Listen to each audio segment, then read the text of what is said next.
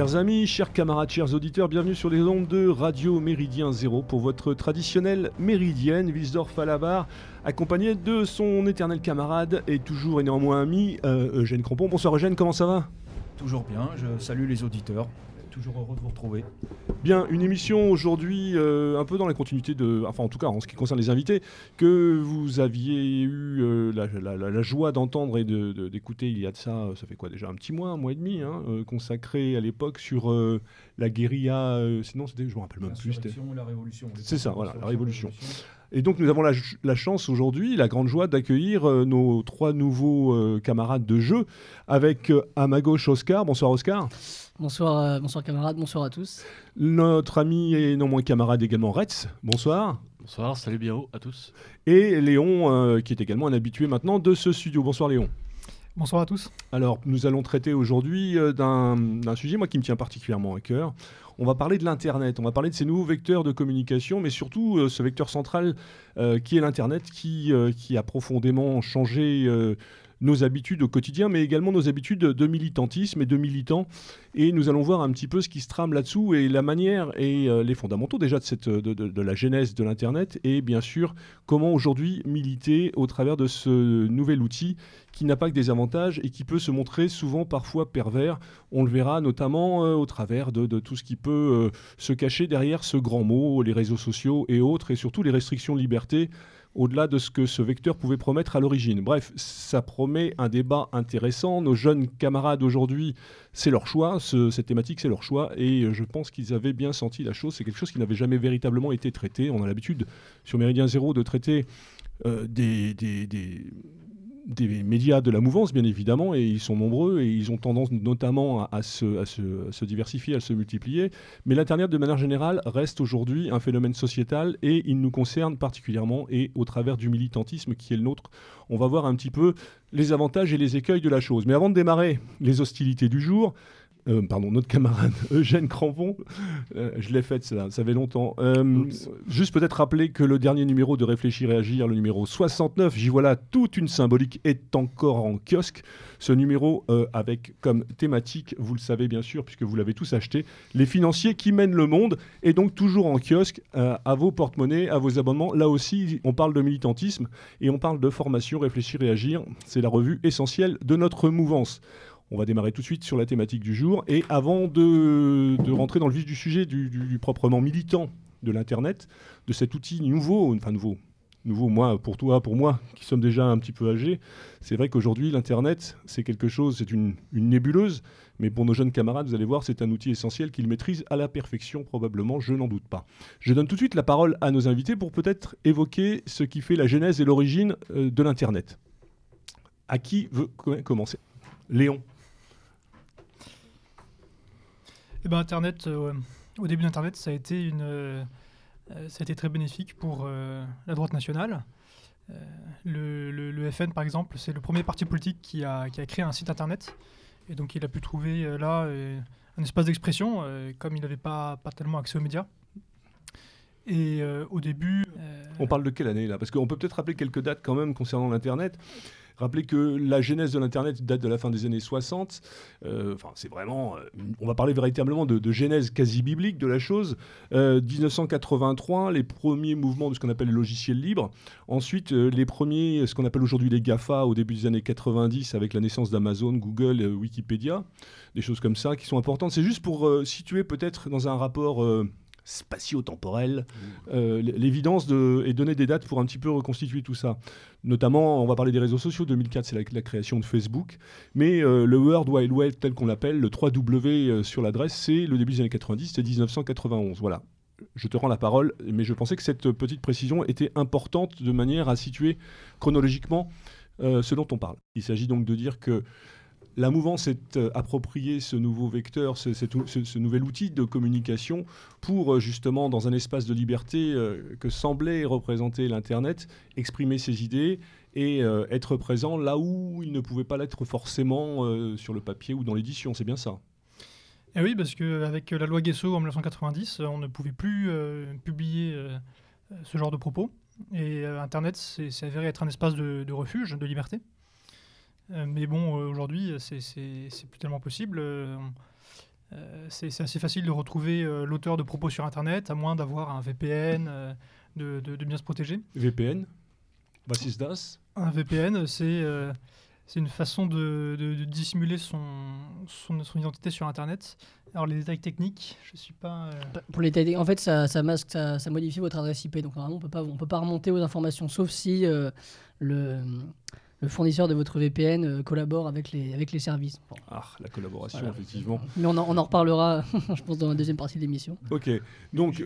Je, crois que là, je, m'en souviens quand le, Front National a créé son premier site Internet, je me souviens des, gens qui, avaient, travaillé sur le sujet, euh, il y avait déjà toute une réflexion euh, autour du fait que euh, les journaux à l'époque qui étaient dans l'orbite du Front National, je pense à National Hebdo, Minute, etc., il y avait déjà une chute du lectorat. Et il y avait déjà, tout le monde se rendait compte que les plus jeunes, le public jeune, adhérait de moins en moins à la presse papier et qu'il fallait trouver un nouvel, euh, des nouveaux supports, des nouveaux supports pour diffuser, la, pour diffuser le, message, la bonne parole. Et tout le monde a cru qu'Internet, ça serait vraiment le, le, comment, la grande explosion, que vraiment, ça serait, le, ça serait nos limites. Hein. Il y aurait, euh, tout, ça toucherait toute catégorie de public et ça se substituerait peu à peu, ou ça viendrait accompagner hein, euh, notamment la, réflexion autour des jeunes générations. Mais c'est vrai que le front à l'époque avait pris le, le, virage dans les tout premiers. Quoi. Mais voilà, il y avait déjà l'idée qu'il y avait une chute de la lecture auprès des jeunes et qu'il y avait un public qui se renouvelait pas hein, en termes de lectorat, d'abonnement, etc. Donc c'était un, vecteur nouveau, ils l'avaient vu, ils l'avaient anticipé. Pour une fois, ils avaient vu clair euh, en matière technique euh, de manière un peu précoce et c'était très bien à l'époque. Alors avant de laisser euh, la, parole à notre camarade Retz, juste peut-être préciser que l'Internet au début des années 90, c'est quand même quelque chose de complètement nouveau, c'est quand même quelque chose aussi de particulièrement confidentiel. On, on pourra peut-être évoquer, alors c'est moins le cas aujourd'hui, mais ça l'a été, mais ça le reste quand même peut-être d'une certaine manière.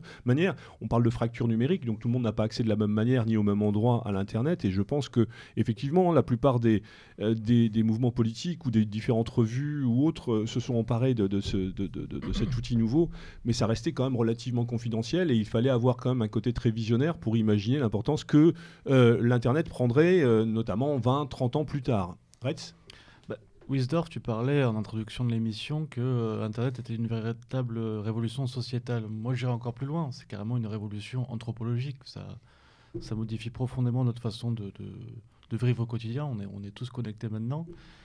Et je pense, euh, humblement, que pour parler de la jeunesse de l'Internet et de son, son arrivée euh, dans le monde et encore plus dans la sphère politique, on n'est pas forcément les meilleurs, nous, pour en parler, nous, les jeunes militants, parce qu'on est né à une époque où c'était déjà là. Mhm.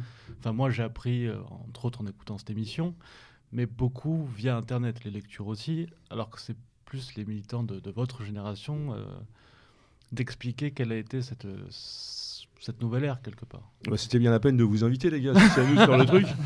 Bon, non, mais tout à fait, je suis, je suis, je suis bien d'accord. C'est vrai que ça a été quelque chose qui a représenté. Alors, je reviens toujours un peu, ça c'est ma marotte, sur, sur, cette distinction qu'on peut faire entre la fin et les moyens. C'est que, alors, c'est pas un reproche que je fais à la jeunesse actuelle, mais on a. C'est qu'on va en parler nous. Des... Voilà, c'est-à-dire que moi, ça part en sucette quoi. Voilà, c'est-à-dire qu'en fait. Euh, ça, me renvoie un petit peu à ce que nous disait notre ami Roger Hollande. Euh, Crampon, je ne sais pas si tu t'en souviens. De droite, c'est pas être PD, ça, Il l'a dit aussi.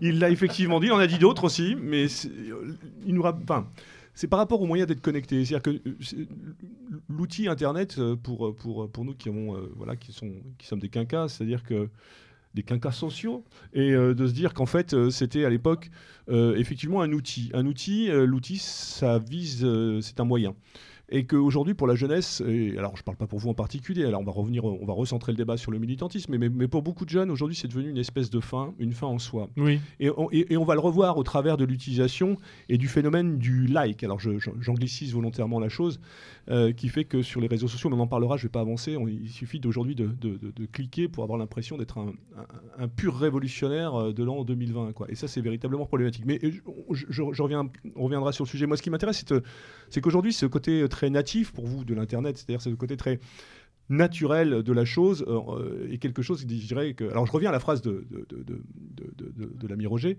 euh, que nous saluons là où il est et que, et que pour dire aussi qu'on ne l'oublie pas, on pense bien à lui.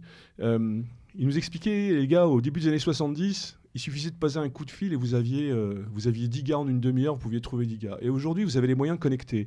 Vous avez des, des iPads, vous avez des iPhones, vous avez, je parle, voilà, des téléphones. Les gars sont hyper connectés. Et aujourd'hui, on se rend compte que sur le terrain, c'est devenu très compliqué, très difficile, et que vous pouvez passer euh, 10 coups de fil. Et ben vous, si vous avez trois mecs, lui, il en avait 10. Et si vous en avez trois euh, euh, dans les deux heures qui suivent, vous avez beaucoup de chance. J'insiste, parce qu'aujourd'hui, on se rend compte que beaucoup sont connectés. Et en fait, on reste dans une espèce. On est passé, on est passé dans le militantisme d'une vision concrète du militantisme à une vision virtuelle, si je puis dire. Qu'est-ce que vous en pensez de ça?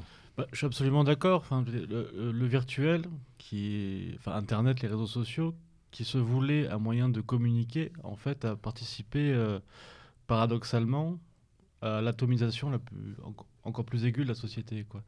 Bah, Maintenant, on est tous interconnectés dans le virtuel, avec, euh, je pense, euh, le- le- les modifications de personnalité que ça implique, c'est-à-dire qu'on n'est pas la même personne dans le réel qu'on peut l'être derrière son clavier. Ça encore, c'est un autre sujet duquel on pourra parler. Et enfin, comme tu l'as dit aussi, Internet, c'est censé être un outil, un outil pour militer, un outil pour la politique. Et on a l'impression que plus ça va, euh, plus c'est euh, le militant, entre guillemets, qui devient un appendice de sa machine plutôt que euh, euh, l'ordinateur qui sert à militer. Quoi. Et ça, ça c'est le problème de manière plus générale du rapport à la modernité. Mm, Mais dans nos milieux, j'ai l'impression que c'est encore plus, encore plus dramatique, j'ai envie de dire, parce qu'on est censé être des, hommes d'action aussi, que de pensée, alors que là, on, assiste parfois à des euh, phénomènes de bon, euh, je me connecte, je me tiens informé, j'écoute telle émission, euh, je lis tel article, et j'en reste là. Le simple fait d'être informé, d'être dans la, la fachosphère, comme l'appellent nos ennemis, quoi, euh, ça te fait déjà de moi un militant. Et après, sur le terrain, sur le concret, sur l'action, euh, sur le retour au réel, quelque part, euh, là, euh, il y a beaucoup moins de monde. Quoi. Alors, il est... Oui Léon Mais euh, il y a- il y, a quand même euh, quelques, quelques points forts qu'on peut mentionner, quelques réussites qu'on peut mentionner avec, euh, avec Ah oui, oui, Internet. il y en a noir, tout tout à fait. Heureusement d'ailleurs, heureusement. Absolument. Et euh, on peut citer par exemple un exemple récent avec euh, qui a pu euh, collecter des, des- des dizaines de milliers d'euros de dons en faisant un appel sur Internet euh, à- au soutien de ses militants, euh, de, ses, de, ses, de ses fans. Et il s'est fait connaître par des vidéos YouTube, tout simplement. Mhm. Et au moment des Gilets jaunes, euh, euh, il faisait une vidéo euh, par semaine sur YouTube et ça atteignait 100 000 vues, etc. Et je pense que c'est- un des, un des facteurs de, de mo- de mo- de la mobilisation des Gilets jaunes. Bien sûr, il- je, ne condamne pas euh, totalement le- l'outil, c'est la manière de s'en servir. Exactement, qui c'est la finalité. Mhm. Oui. C'est un des gros problèmes avec Internet, en fait, c'est qu'on on part du principe qu'on va en faire une utilisation raisonnée, enfin, que ce soit Internet ou les écrans qui leur servent de support. Et euh, bon, on, a- beau euh, se mentir à nous-mêmes euh, et se dire, ah, moi je vais regarder que des choses intelligentes. Quand on regarde dans les détails toutes les études qui ont été faites, notamment aux États-Unis, sur l'utilisation, que ce soit d'Internet ou même de la télévision, pour parler un peu plus des écrans, on marque que 99% de ce qu'on fait, c'est totalement inutile, improductif et que ça a des effets néfastes bah, sur, le développement, sur le développement cognitif, notamment des plus jeunes que ça se ressent derrière en fait internet c'est pas c'est pas magique en fait c'est pas parce qu'on touche on peut toucher potentiellement beaucoup de gens que derrière ça va avoir un impact parce qu'il y a le problème aussi euh, lié à toutes ces nouvelles technologies du zapping en fait si on zappe toute la journée on voit passer des articles ouais, on a un fil d'actualité qui défile avec le, ce qu'on appelle le scrolling infini c'est-à-dire on peut descendre la page à l'infini euh, ça s'arrête jamais et une information chasse une autre en permanence on peut pas construire euh, construire une pensée avec des informations euh, qui arrivent par flash Donc on peut. Oui, pardon. J'aimerais rebondir sur ce que dit euh, l'ami Oscar. Il y a aussi un grand problème au niveau de la, la formation politique, de la doctrine, c'est que à cause de l'atomisation de l'Internet et du fait que tout le monde s'informe de son côté, dans son coin, euh, même dans notre, dans notre mouvance, hein, sur les différentes euh, familles de pensée, que ce soit religieuses ou les, tactiques à avoir ou les, les- opinions sur différents sujets, que ce soit id- identitaire, historique, je ne sais rien. Et on finit par avoir plein de militants qui se disent nationalistes, mais qui n'ont pas un corps doctrinal commun, et ça empêche toute action collective. Chacun a sa petite opinion, son petit nationalisme à lui euh, atomisé. Alors, il est vrai que euh, on parlait tout, euh, en avant-propos, enfin non, pas en avant-propos, juste avant d'enregistrer, on parlait justement des, des formations politiques, on parlait notamment de l'action française Ouais, et, oui. et- et de- et- et des écoles de formation. Euh, là, on est dans le concret, on est dans le réel. Je veux dire, là, de ce point de vue-là, l'Internet est un support, un moyen de relayer. Et, alors, je, je rebondis sur, euh, sur ce, que, ce que vient de dire Oscar, et je suis tout à fait d'accord avec lui. Euh, je pense qu'il y a deux choses à distinguer. Il y a déjà euh, la vitrine de ce que peuvent représenter les mouvements, les partis politiques, les revues, qui, est, euh, qui sont euh, le premier outil, là pour le coup un outil, un outil pour être au courant de l'actualité, de la mouvance, ça c'est essentiel, c'est important. Et il y a la démarche personnelle et individuelle de l'individu, donc voilà, individuel de l'individu, voilà. Donc euh, du militant en l'occurrence, où là effectivement on peut trouver tout et n'importe quoi parce que justement il n'y a pas cette prise en compte du réel et cette formation nécessaire et indispensable pour trier le bon grain de livret, de l'info intéressante et nécessaire, de celle qui est complètement futile. il y a une espèce de spirale, et je parlerai même d'addiction justement à ça, où effectivement on voit que bah, des gars sur les comptes Facebook ne peuvent pas vivre s'ils si, si, ne sont pas connectés en permanence ou s'ils mmh. n'ont pas euh, la capacité ou la possibilité d'aller voir un petit peu ce qui se passe sur leur fil d'actualité.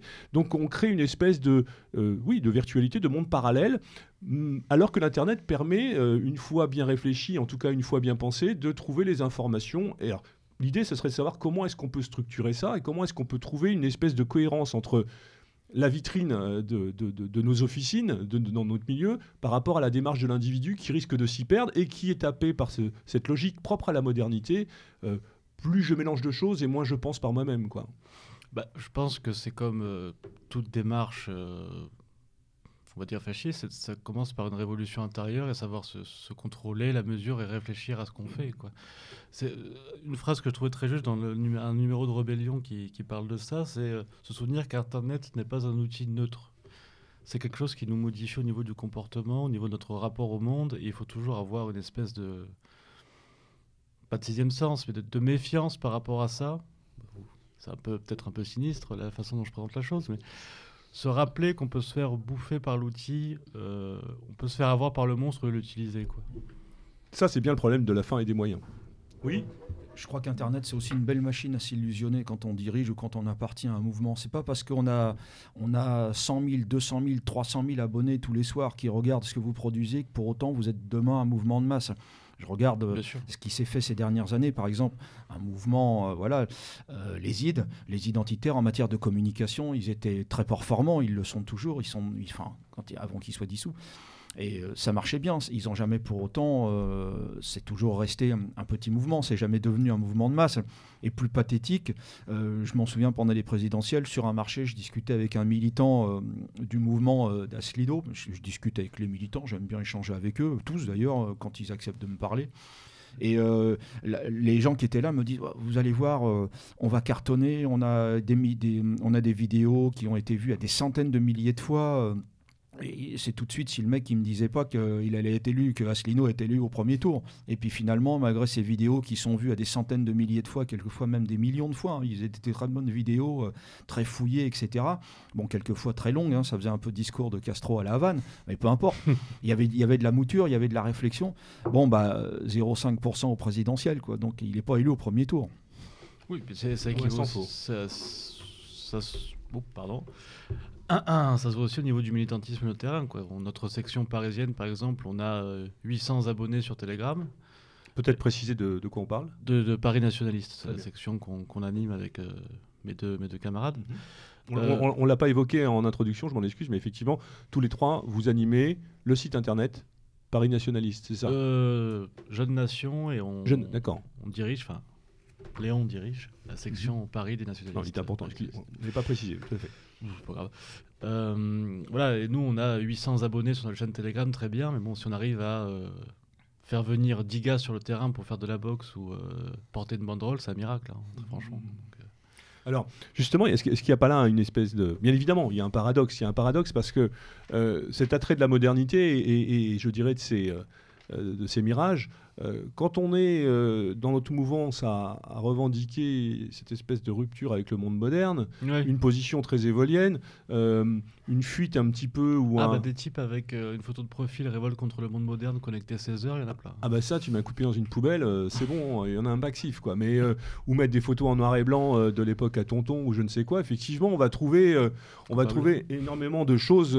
mais au-delà de ça, on est dans une espèce de mythomanie chronique, alors que ce qui devrait caractériser euh, notre mouvance, au-delà justement de, tous ces outils et de ce rapport à la modernité, c'est une forme d'intégrité. Et cette intégrité, elle n'est pas là visiblement. Parce qu'on peut très bien se servir de ce téléphone ou de cet outil euh, euh, de, l'ordinateur qu'est l'ordinateur et du, et, du, et du vecteur qu'est l'Internet pour planifier, se former, s'informer, alors qu'en fait, euh, on est, on est, on est, on vaut pas mieux que les autres de ce point de vue-là. Bah, on tombe vraiment dans le piège de, de la jeune fille de Tikkun, quoi. On n'est pas, on est censé être les, contre-révolutionnaires. euh, Peut-être disais. préciser la, la jeune fille, parce que Jeanne Crampon aime beau- bien quand on parle des jeunes filles.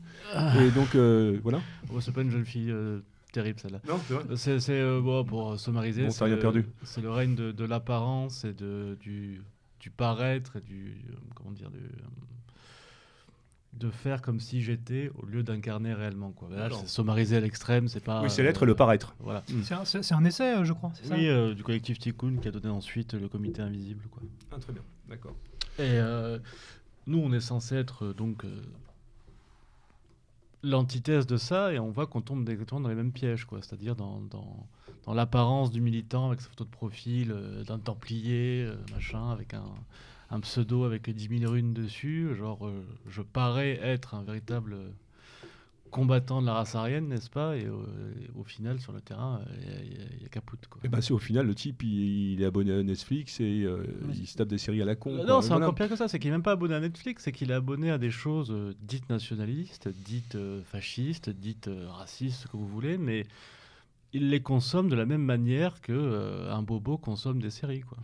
Alors justement, est-ce qu'il n'y a pas, euh, dans, dans ce que tu viens de dire là, un, un rapport à la banalité des choses? C'est-à-dire que euh, ce, qui pouvait, ce qui pourrait paraître véritablement subversif est devenu complètement banal d'une certaine manière. Bah, C'est pas le cas de tout le monde. Hein. Je, je suis pas en non, train de- heureusement, mais de vous en, êtes, grand vous, en, jugement, vous- euh. vous en êtes l'incarnation d'ailleurs, justement, et heureusement. Mais c'est c'est quelque part être un.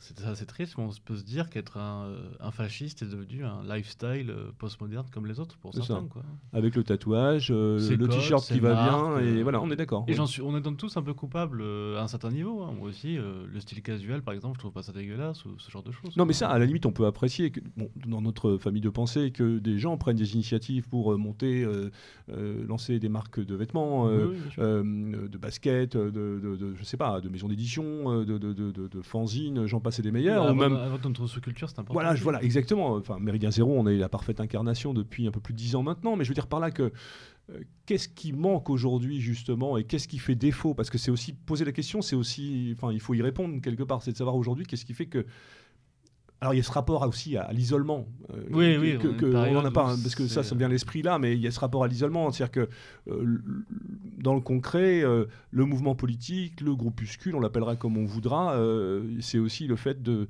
pouvoir se retrouver, se rencontrer. Ça a été pour nous aussi euh, l'expérience du MAS, du mouvement d'action sociale. Ça a été également ça, de pouvoir créer euh, un esprit, un esprit communautaire, chose qui fait défaut. Et de ce point de vue-là, euh, clairement, euh, l'Internet, le militantisme sur Internet euh, fait défaut fait défaut en isolant un peu plus ou en, ou en, ou en ayant une, une, je dirais une, une, une pensée ou une démarche. Il y a euh, une véritable euh, capacité de nuisance euh, paralysante, quoi, j'ai envie de Mhm. dire, vraiment. C'est- Enfin, comme tu, on va le c'est une phrase qu'on qu'on va répéter beaucoup et il me semble que c'est pas c'est pas du luxe, c'est ne jamais oublier qu'Internet n'est qu'un outil, et un moyen et pas une fin, quoi. Alors, je- moi, je voudrais revenir parce que là, on a fait quand même un bilan assez, euh, assez négatif, quand même, il faut le dire. euh, euh, en tout cas, en choses tout bonnes. cas, voilà, il y avait, mais il y avait quelques bonnes choses. Peut-être revenir sur les, les- les bonnes choses. Et aujourd'hui, quelle est votre vision euh, de cet outil de manière positive? Est-ce que vous voudriez en, comment dirais-je, en, en voir ressortir vous dans votre travail quotidien? euh, qui est d'informer ou de réinformer? Là, vous avez, on a, on a fait une- un tableau un petit peu, un petit peu, je dirais, un petit peu sombre de- du militant moderne, du jeune dans son rapport à la technologie. On va essayer de pas en faire une généralité non plus. Non. Vous en êtes, la, vous en êtes la, la- la preuve parlante et vivante. Donc euh, maintenant, euh, les outils positifs et les outils euh, importants. Oui. Bah, le premier point positif d'Internet, je pense, c'est qu'on peut toucher un, vraiment un large public à faible coût. Parce qu'on sait voilà, dans notre mouvement que l'argent, le, l'argent, c'est c'est quand même le, le principal problème et le principal obstacle. Et comme exemple de réussite euh, sur Internet ces dernières années, je pense que c'est l'élection de Donald Trump. Et c'est tout le mouvement dit de droite alternative aux, aux États-Unis qui a. Donc pour une fois que euh, l'extrême droite, comme l'appellent nos ennemis, est, euh, est à l'avant-garde sur un sujet, euh, c'est c'est pas une mauvaise chose de le dire, quoi, de, de le Mm. souligner. Et puis aussi, on a aussi euh, une réussite financière, c'est assez inattendu de la part de l'extrême droite, mais je fais allusion à l'affaire GameStop qui s'est passée début, début, au début de cette année. C'est c'est l'histoire d'une d'une chaîne de, de enfin du- d'une chaîne de boutiques de jeux vidéo. Il y a 5000 boutiques aux États-Unis. Et euh, ce, ce groupe a été la cible de, de prédateurs financiers, de fonds d'investissement, qui ont essayé de- d'investir à la baisse parce qu'ils se disaient, euh, avec euh, le Covid et puis avec le développement d'Internet, Co- Comment ça s'appelle cette initiative? Parce que j'en avais pas entendu. On n'en Ça- pas entendu parler nous de cette initiative. C'est aux États-Unis, tu situes la scène là? Ouais, c'est aux États-Unis. Et donc, en fait, cette, cette, chaîne de, de boutiques, euh, son, avenir était menacé à cause d'Internet et du, Covid. Et donc, du coup, il y a des fonds d'investissement qui ont, spéculé à la baisse. C'est-à-dire qu'ils ont, commencé par, euh, par vendre des actions en espérant plus tard euh, pouvoir les racheter, à un, prix plus bas. C'est une, technique financière qui est assez décriée, mais qui est, toujours autorisée. Et donc, pendant des mois, ils ont, vendu, ils ont spéculé à la baisse mais ils sont, tombés sur un os, c'est-à-dire qu'il y a des, fans de ce- cette chaîne euh, qui, ont, qui, voulaient soutenir le, qui ont voulu soutenir le cours, et ils se sont regroupés sur le forum Reddit, et là, ils ont lancé une action en masse, et ils ont acheté, acheté, acheté des actions, ce qui fait que l'action, elle est passée de 2 dollars à 70 dollars, et les fonds d'investissement qui avaient spéculé là-dessus, ils ont perdu des milliards et des milliards de dollars. Et euh, Tu veux alors- dire qu'Internet a pu être un moyen pour une petite entreprise de rivaliser avec des géants qui voulaient le couler, quoi, en fait. Voilà, c'est tout à fait ça. C'est vraiment le, la bataille entre les petits porteurs et puis les gros fonds d'investissement. Et alors, évidemment, euh, ceux- ceux-là, ils n'ont pas voulu euh, se laisser faire. Et il y, a- il y a un fonds d'investissement qui s'appelle Melvin Capital, dirigé par un certain monsieur Plotkin. Et, et un autre fonds d'investissement qui s'appelle Citron, dirigé par un monsieur Left, de la même tribu. Ils ont fait appel euh, à euh, une grosse banque plus importante qu'eux. Et donc en particulier euh, au milliardaire Steve Cohen, qui leur a prêté 2 milliards de dollars. Donc ils ont, ils ont investi les 2 milliards de dollars à nouveau dans des achats d'actions, dans, dans des ventes d'actions plutôt. Cohen aussi, il en est ou Et les 2 milliards ont été absorbés en une seule journée. Et donc là, ça leur a coûté. euh, ils ont, ils ont perdu- Melvin Capital, par exemple, ils ont perdu 15% de leur valeur euh, juste en janvier 2021. Alors, ils ont, eu re- eu recours à une autre technique. Ça a été de demander à leurs, euh, amis politiques euh, de, faire fermer toutes les plateformes de trading en ligne. Euh, donc, soit les, soit les fermer, soit autoriser seulement les ventes d'actions et plus les achats pour manipuler le cours. Et donc ça, ça, ça, ça a même pas suffi. Ils ont continué à perdre énormément d'argent. Et, Facebook aussi a fermé un groupe d'échange sur, sur le training en ligne pour, euh, pour arrêter le recoupement des, particuliers. Euh, Il y a une application de paiement en ligne qui s'appelle Cash App. Ils ont aussi bloqué la- l'achat de l'action GameStop. Et, euh, voilà, donc ma- maintenant, vous avez d'autres hommes politiques qui s'emparent de l'affaire. La gauche radicale américaine ou la droite populiste demande une enquête parce qu'ils trouvent que c'est scandaleux d'avoir interdit aux petits porteurs de pouvoir acheter des actions alors que les, gros fonds d'investissement avaient toujours la possibilité de les vendre. Mais euh, les, gros fonds d'investissement euh, sont, protégés. Vous avez euh, Janet, Yellen, qui était avant la patronne de la Fed. Maintenant, elle est au ministère des Finances, c'est la même tribu. Et d'ailleurs, elle a reçu un million de dollars de Citadel, le fonds d'investissement de Steve Cohen. Et puis, le gendarme de la bourse américaine, la SEC, Securities and Exchange Commission, euh, ils ont annoncé qu'ils voulaient faire de nouvelles règles pour éviter qu'une catastrophe comme ça se, reproduise. Euh, voilà, donc, euh, Donc, donc en fait, si je résume ton propos, au-delà de cette affaire-là, qui est un micmac financier dont, euh, dont, la bourse internationale a le secret, et comment dirais-je, euh, c'est ni plus ni moins, on va, aborder la thématique de la censure sur Internet et de cette manière où en fait cet espace de liberté peut être aussi un espace de contrôle.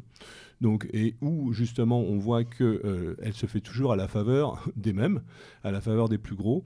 D'ailleurs, c'est pas, pas, pas mentir et, de dire qu'aujourd'hui, euh, si vous avez à investir en bourse, euh, il faut investir sur les GAFA et pas sur euh, voilà parce qu'aujourd'hui c'est ce qui rapporte. Donc on le voit là aussi, Facebook euh, joue dans cette cour-là, euh, euh, ferme les verrous de manière à ce que les gens qui peuvent comment dirais-je, essayer de jouer dans ce jeu-là qui pourtant est un jeu, enfin c'est une illusion de toute façon, ce, ce- ce jeu de la bourse c'est un- une illusion, elle ne concerne que les gens qui ont véritablement de l'argent. Quand vous êtes un petit porteur et que vous avez un petit peu de bien, si vous commencez à jouer là-dessus, effectivement dans une situation comme celle-là, vous vous retrouvez euh, complètement mis, euh, mis sur la touche et en fait vous avez, euh, de cet espace de liberté devient véritablement un espace de censure, c'est bien ça. Tout à fait, mais Internet permet le regroupement des petits porteurs assez facilement Mhm. et lui permet d'avoir une vraie, vraie force de frappe face à des gros investisseurs. D'accord. Je crois que oui, camarade Crampon. Oui, parce que la scène se situe aux États-Unis. Tu, parlais d'une tribu, tu parles pas des Comanches ou des Navarros, là. je, je, parlais, je des Esquimaux. Ouais, ok. Avec ah, le lobby nuit, c'était. Oui, les Esquimaux. Oui. on en était à parler de quelle utilisation on pourrait faire d'Internet, notamment dans le cadre du militantisme. Bah déjà, bon, c'est un outil, on peut pas s'en passer, étant donné qu'il faut, en fait, il faut aller chercher les gens où ils sont et euh, donc, ce qu'on peut essayer de faire, c'est ben, déjà se fixer euh, au moins des objectifs atteignables, c'est-à-dire pas se dire demain on va remplacer TF1, BFM TV. Euh, non, de toute façon, c'est pas l'idée. Voilà, c'est pas l'idée. C'est voilà, faire des. Je pense que la meilleure initiative qui est, qui est née dans le milieu ces dernières années, c'est vraiment en termes de, de, de contre-information sur Internet, c'est TV Liberté. Je pense que c'est la, meilleure réussite. Voilà, donc c'est faire de ce genre de contenu intelligent tout en se fixant des, objectifs atteignables. Euh, parce que sinon, si on essaye de franchir une montagne sans avoir fait le, premier pas, bon, on va, s'écraser au Mais on en revient toujours au nerf de la guerre. C'est que ce fonctionnement-là ne peut. Alors, en plus, dans le cas de TV Liberté, euh, là, on y rajoute, au-delà de l'écrit et, du, et, de l'audio, on y rajoute la vidéo, avec tout ce que ça implique en termes d'investissement, parce que c'est une affaire de gros sous, quand même, malgré tout. On, sait, on est bien placés les uns et les autres pour le savoir que dans notre mouvance, c'est quand même pas ce qui nous caractérise le plus. Donc, euh, les gros sous, j'entends. Donc, euh, d'un côté, on a cette présence indispensable et nécessaire. Et il faut aussi pouvoir mettre un, un, moment ou un autre la main au porte-monnaie. C'est-à-dire que vous voulez relayer vos, vos, idées, vous voulez euh, faire part au plus grand nombre de vos publications, de vos travaux, de vos conférences, que sais-je, il faut une présence, elle est indispensable sur Internet. Un site Internet aujourd'hui, un truc qui fonctionne à peu près correctement, si vous voulez être crédible et pas avoir un truc de ringard, parce que bien évidemment, le jeune geek euh, qui va se connecter s'il voit que c'est une page de voilà euh, toute vilaine avec des couleurs toutes vilaines et un texte, une typo de merde avec euh, trois photos qui se baladent, le gars il dit mais c'est quoi ces ringards? Donc hmm. aujourd'hui c'est aussi une opération de séduction. Cette opération de séduction elle s'entretient. Un site internet c'est de c'est de l'information quasi au quotidien en termes de politique. Ça vous, vous êtes bien placé pour le savoir. ça, il faut toujours avoir une espèce de comment dire essayer d'être un peu une espèce d'avant-garde esthétique, être à la page. Et elle est indissociable de notre famille de pensée. Elle a toujours existé. Donc elle doit se retrouver également sur, sur, sur, sur, sur, sur, Internet, au travers de nos. De, de, comment? Pas des réseaux sociaux, mais, mais des sites Internet qui, qui véhiculent nos idées. Ce que je veux dire par là, c'est que Aujourd'hui, un site, ça va de 5 000 à 10 000 balles, on est d'accord, pour mmh. un truc qui fonctionne. Derrière, il faut mettre un système pour pouvoir être payé, payé ou touché, euh, ou euh, voilà, si les militants veulent cotiser ou des choses comme ça. Nous, on a fait une campagne là récemment, euh, Méridien Zéro, qui a plutôt bien fonctionné, hein, fonction, ce qu'on appelle Tipeee, parce qu'on va y trouver énormément de choses, le don direct ou le, le don régulier, et ainsi de suite il faut quand même avoir les moyens. Hmm. Le cas de TV Liberté, pour revenir à ce que tu disais, quand même un cas à part, à mon sens. C'est quand même un cas particulier. On le voit, Radio Courtoisie, notre radio concurrente, euh, ne fonctionne que, que, sur, que sur les dons, bien évidemment. et que s'il n'y a pas de donateurs, ben, donc pas de publicité, parce qu'on ne veut pas tomber dans ces logiques-là non plus.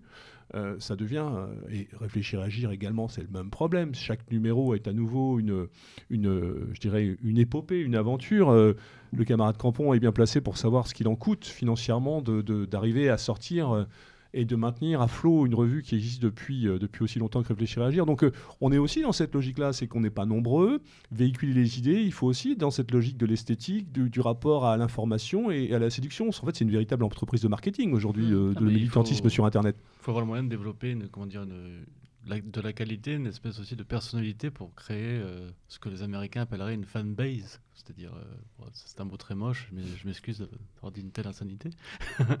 mais une certaine fidélité de l'audience qui euh, voudra, de par la qualité et l'esprit de l'émission, ne pas voir le média disparaître. On a un problème aussi euh, à ce niveau-là, euh, au, niveau des mentalités. Euh, c'est Internet. une fois qu'on a payé son abonnement, en fait, on a, à disposition de l'information gratuite. Et c'est, il faut avoir ce réflexe, en fait, de, faire payer l'information. Et c'est ce que des, sites Internet, notamment comme Égalité et Réconciliation, ont mis en place assez rapidement, avec Soral qui fait payer ses vidéos du mois. on peut ne pas aimer ce que fait Soral, mais en fait, il faut arrêter d'habituer, il faut pas habituer les gens à de l'information gratuite, parce que derrière, il y a un travail et euh, quand, quand, on donne quelque chose, l'information, on l'aperçoit pas autrement. En fait, si moi mm. je vous donne un livre gratuitement, vous n'allez pas le lire. Si je vous le fais payer même un euro, vous allez peut-être avoir envie de le mm. lire parce que vous avez échangé quelque chose. Donc là, il, faut, il y a aussi vraiment un problème de mentalité et pas hésiter du coup à, mettre en place des, bah, ce que tu disais tout à l'heure, du financement participatif ou des, des, des systèmes d'abonnement pour avoir accès au contenu.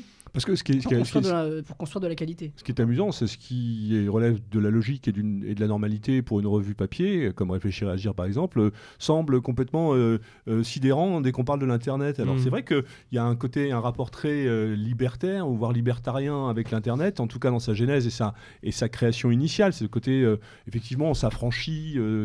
Enfin bon, euh, tous ces gars qui ont aujourd'hui. Ça me fait penser un peu à ces gars de 68 qui prenaient la Révolution et qui aujourd'hui sont devenus de véritables euh, des, euh, des, des- des millionnaires et des. Et des, et De Mao à Rotary. Voilà, c'est ça, de Mao à Rotary. Et donc on a un peu ce même rapport entre le Zuckerberg qui a fait son Facebook dans son coin et qui aujourd'hui est devenu l'homme le plus riche du monde. Donc euh, euh, il est clair qu'aujourd'hui l'Internet doit pouvoir, on doit pouvoir, on a tous besoin de, de pouvoir financer nos projets, de financer euh, ne serait-ce qu'une campagne, une campagne d'information, de, de- de flyers, euh, d'autocollants, euh, de t-shirts, euh, que sais-je. Les exemples sont nombreux et que on a de ce point de vue-là, je, te, rejoins, c'est que j'avais à l'époque avec notre camarade Gérard Vaudan qui me faisait part d'une réflexion et quand on avait sorti un, je ne sais plus de quel ouvrage il s'agissait, un des derniers ouvrages que, les Amis du Livre européen avaient, avaient, avaient édité. Donc on communique sur Facebook. Dans les 24-48 heures, on a euh, 2000 euh, j'aime, euh, machin. Et en fait, au bout de trois mois, on a vendu 10 bouquins, quoi. Hmm. Donc, au bout du compte, euh, tout ça pour ça, c'est problématique. Ça aussi, c'est un autre problème de l'Internet. hein. Désolé, je suis vraiment le. le... le- comment dire, le- je, je casse l'ambiance, mais c'est que avec Internet, qui est un moyen très utile de communication, on a habitué les militants au tout vidéo ou tout audio. Et la lecture, c'est rien ne remplacera la lecture. Enfin, les idées euh, que vous, quand vous les prenez dans un livre, elles s'imprègnent dans votre cerveau, vous les, vous les pensez. Elles sont vivaces, alors que là, quand souvent, quand vous ne faites que vous former avec des, des gens qui pensent à votre place, qui parlent à votre place, ça n'imprègne pas de la même manière. C'est aussi un défaut, je trouve, du, du médium Internet. quoi. Ça, on en revient à ce que- ce qu'on disait au débat, hein, c'est-à-dire euh, réforme sociétale, ce que tu parlais de, de réforme, euh, de révolution anthropologique, c'est qu'aujourd'hui, effectivement, de ce point de vue-là, l'Internet est une nouvelle forme d'asservissement qui Mm. empêche de penser et de réfléchir. C'est que euh, là où le, l'individu pouvait être militant, aujourd'hui, il est devenu un consommateur, en quelque sorte. Oui, voilà. Puis, 'fin- je, je ne condamne pas encore une fois entièrement euh, les vidéos ni les émissions de radio. Je serais pas là sinon, quoi. Mais Mhm. c'est faut être euh, européen, c'est-à-dire le la mesure, faire les choses avec mesure. Et ce... Oui Je pense que bon, c'est pas un secret pour personne. Il y a une chute du militantisme dans euh, tous les partis politiques. On, on- enfin, il y a quasiment plus de militants. Les syndicats n'ont plus de militants. Et Internet, je trouve, ça permet de se racheter un peu à une bonne conscience. euh, L'homme blanc dégénère hein, depuis 50 ou 60 ans. Euh, le fait d'être euh, abonné à des sites nationaux, etc., d'appartenir à ce que tu disais tout à l'heure, et euh, la fachosphère, c'est de se autoproclamer militant à bon marché. Quoi. Donc, euh, j'ai plus besoin de sortir de chez moi, j'ai plus besoin de prendre des risques, j'ai plus besoin d'aller vers l'autre. Bon, bah, ça suffit pour m'autoproclamer militant, euh, nationaliste, le fait d'être connecté à des sites, etc. Mais ça, m'exonère à bon marché. Quoi. Mais c'est un peu symptomatique de la société dans laquelle on vit. C'est la société des écrans, la société du virtuel, la société du paraître. Quoi. Voilà, ça évite de, prendre, de, se mettre en danger et puis de penser qu'on est un militant révolutionnaire alors qu'on n'est pas grand-chose. Puis il y a aussi des, on donnera pas de nom parce que ça ne sert à rien, mais il y a aussi des contenus qui se disent entre guillemets nationaux ou euh, simplement racistes ou je ne sais, et qui prônent le non-militantisme. hein. Ça existe aussi, il faut le savoir. hein. Enfin, à partir du moment où c'est euh, où c'est open bar, on peut on y trouve tout ce qu'on veut, on Oui, y trouve tout et voilà. son contraire. Donc euh, là-dessus, euh, voilà, c'est ce qui, d'un certain point de vue, euh, euh, pouvait aussi faire le charme de la chose, c'est-à-dire cette espèce de liberté d'expression sans, sans, sans, limite, sans contrôle. On va le voir euh, entre, entre, entre les origines de la chose et, la réalité pratique en- de 2021. Il y a quand même une, évolution, une évolution euh, conséquente. Euh, justement, ça, me- ça me permet d'en- d'en- d'entamer ce, problème de la censure. Avoir votre avis par rapport à ça, c'est-à-dire que ce qui se voulait donc, comme je, viens de l'évoquer, un espace de liberté, on le voit depuis euh, 2015, euh, depuis les attentats, une espèce de, de concentration de l'histoire et, et- et du moyen de communication et des communications, en tout cas d'une logique de surveillance, un Big Brother. Enfin, je veux dire, on cite, euh, on cite de manière euh, très et à bon escient euh, Orwell, 84, tout ça, mais c'est une véritable réalité. Oui, donc depuis Macron vient d'annoncer le, passe- le passeport sanitaire. donc, oui, voilà, non, bon, ça c'est- également un des indépendant de la chose, un des pendant de la chose. Et juste pour dire que depuis 2015, effectivement, et j'aimerais avoir votre avis là-dessus, euh, on a vu se mettre en place un arsenal juridique, un arsenal de lois euh, propre à l'Internet. hein. Euh, il existait déjà, on l'a évoqué, la loi Guesso, effectivement, la loi Pleven aussi, mais au-delà de ça, aujourd'hui, on a un système de, de contrôle, en tout cas de tentative de contrôle de l'Internet au travers par l'État. Alors, il y a une logique. euh, chaque pays a sa, a sa propre aujourd'hui législation par rapport à ça. On pourrait très bien évoquer euh, ce que ce qu'est l'Internet en Iran, en Chine ou ailleurs, euh, qui est bien plus compliqué aujourd'hui euh, que ce que nous on peut vivre malgré tout, mais qui quand même en France est devenu euh, une espèce de peau de chagrin en termes d'expression où, où les mots sont comptés, où les mots clés sont sont systématiquement analysés et vous permettent ou vous, vous permettent d'être identifié assez facilement, voire de vous faire carrément euh, fermer euh, votre site internet. Euh, on le voit assez rapidement sur les réseaux sociaux, notamment Facebook. Dès que vous n'êtes pas dans la, je ne sais plus le terme qu'ils emploient, dans la, dans la, dans la charte d'expression de ce qui fait les valeurs, ou soi-disant de valeurs des réseaux sociaux, vous vous dégagez vite fait bien fait. Quoi. Ou vous êtes mis à l'index, une journée, une semaine, trois semaines, vous êtes un vilain petit canard, vous prenez un coup de bâton. Bon, c'est pas jusqu'à la prison hein, pour certains cas. Oui, ça peut aller Ouais, jusqu'à la oui. prison, on est bien d'accord. Mais je veux dire par là, et en plus, on a l'impression que les gars qui se font virer de Facebook par rapport à ça, c'est une espèce, enfin, c'est c'est pire que de faire une semaine de prison, quoi. C'est un truc, c'est on vous enlève euh, votre capacité d'exister euh, et de respirer. C'est le, Bah- c'est le fameux message de Facebook. euh, vos propos ne sont pas dans les, stand- dans les Voilà, standards de la c'est les communauté. standards de la communauté, voilà. Et maintenant, il, Reste suffit, à définir les standards et la communauté. il- suffit d'écrire le mot Soral, que votre commentaire soit positif ou négatif, et vous êtes automatiquement censuré. J'ai j'ai même vu euh, une des, euh, des personnes qui sont à la manœuvre pour, pour censurer en France, euh, qui, qui a dit, qui s'est plaint en disant Non, mais attendez, votre censure c'est n'importe quoi. Je voulais dire du mal de Soral, j'ai même pas pu m'exprimer. C'est les algorithmes. hein, ça, c'est- Ouais, c'est- Bah, je pense que malgré tout le mal que j'ai dit à Internet au cours de cette émission, euh, ça fait quand même peur euh, au système, au grand système, euh, à la communauté et tous ces gens euh, très sympathiques. Oui, parce Donc, que ça, c'est pas, de- pas propre à notre mouvance, à nous. hein. Oui, C'est- oui. Ça va bien au-delà de ça. hein. On va y trouver. Enfin, c'est l'auberge espagnole. hein. Ça, ça reste quand même un espace qui peut faire peur euh, au système en place et qui veut reprendre la main dessus. Quoi. C'est vrai que depuis des années, vous avez des, milliers, des milliers, voire des millions de, personnes qui se font censurer leur compte pour euh, trois fois rien. Euh, mon exemple le plus emblématique, c'est Donald Trump. Euh, mais Donald Trump, il a un petit peu mérité parce qu'il a été quatre ans au pouvoir et il a, assisté à la censure massive de ses soutiens et il n'a jamais rien fait pour empêcher toutes ces, tous ces géants de la tech de censurer leur, les gens qui publient dessus. Euh, et il y a des exemples qui montrent que c'est tout à fait possible. Et la Pologne, par exemple, il prépare une loi qui va euh, condamner les, euh, les, géants, de la technologie à des amendes s'ils censurent leurs utilisateurs. Et alors, il faudra, que, que, ces grandes entreprises montrent que l'utilisateur n'a pas respecté les lois du pays dans lequel il, se trouve. Mais ça va, en principe, ça devrait euh, beaucoup améliorer la liberté d'expression, en tout cas en Pologne. Et on espère qu'en France, on pourra créer des comptes euh, polonais pour nous permettre de nous exprimer et de contourner la censure de- des géants de la tech. Ça, s'est accéléré en France là avec la crise du Covid. On a vu combien de vidéos du professeur Raoult ont été supprimées, combien de fois celles dans lesquelles s'exprimait le professeur Perron ont été supprimées. Euh, là, il y a eu cette fameuse généticienne Alexandra Orion-Codé, qui est une spécialiste des vaccins en France, lorsqu'elle a dit qu'il fallait être extrêmement méfiant, voire plus, contre euh, la vaccination obligatoire. Elle s'est fait désinguer aussi. Même euh, elle est passée sur TV Liberté. et La chaîne a été, enfin, sa, vidéo a été censurée quasiment immédiatement alors qu'elle avait déjà été vue à des dizaines ou des centaines de milliers de fois, et euh, elle, était, elle était impossible à voir. Mais en ce moment, ils ont dans le collimateur un- une chaîne radio, bah, qui s'appelle euh, Sud Radio d'ailleurs, où là, on a vu pareil, hein, ils invitent souvent ces gens-là, ils ont invité ces gens ces temps-ci, euh, les fameux militaires signataires de cette, de cette pétition qui fait un peu de bruit en ce moment. La semaine dernière, ils ont invité euh, euh, Renaud Camus euh, suite à la reparution du, grand remplacement.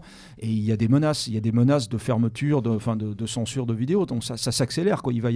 On pensait que la parole serait libre euh, sur ce média-là, et en fin de compte, on voit de plus en plus que les- la parole discordante va être marginalisée aussi. Quoi. Donc on va retourner dans les catacombes euh, rapidement. Quoi. Même, même la petite maréchale, sur son, ses interventions à l'ICEP, euh, je parle de Marion Maréchal, se fait censurer de plus en plus souvent maintenant aussi, donc alors, alors qu'elle dit pas des choses extraordinaires, ça se saurait. Et puis il y a aussi un risque euh, avec tout ça de quelque part de, de ghettoisation de notre parole. Je- J'observe que tout le monde. Mais c'est la volonté, in Oui, fine. Tout le monde veut faire le d'aller sur Gab Je pense que tout le monde connaît Gab autour Ah, de cette table. Pas du tout. Ah mince. Euh, c'est un réseau social, on va dire, plus libre, sans aucune censure, mais euh, au final, si euh, toutes les voix dissidentes finissent sur la même plateforme et qu'on parle en- Ouais. qu'entre nous en vase clos, ça, ça ne fait pas les c'était le même cas pour VK d'ailleurs, le réseau social russe, l'équivalent de Facebook russe. Quoi. Enfin, on est dans.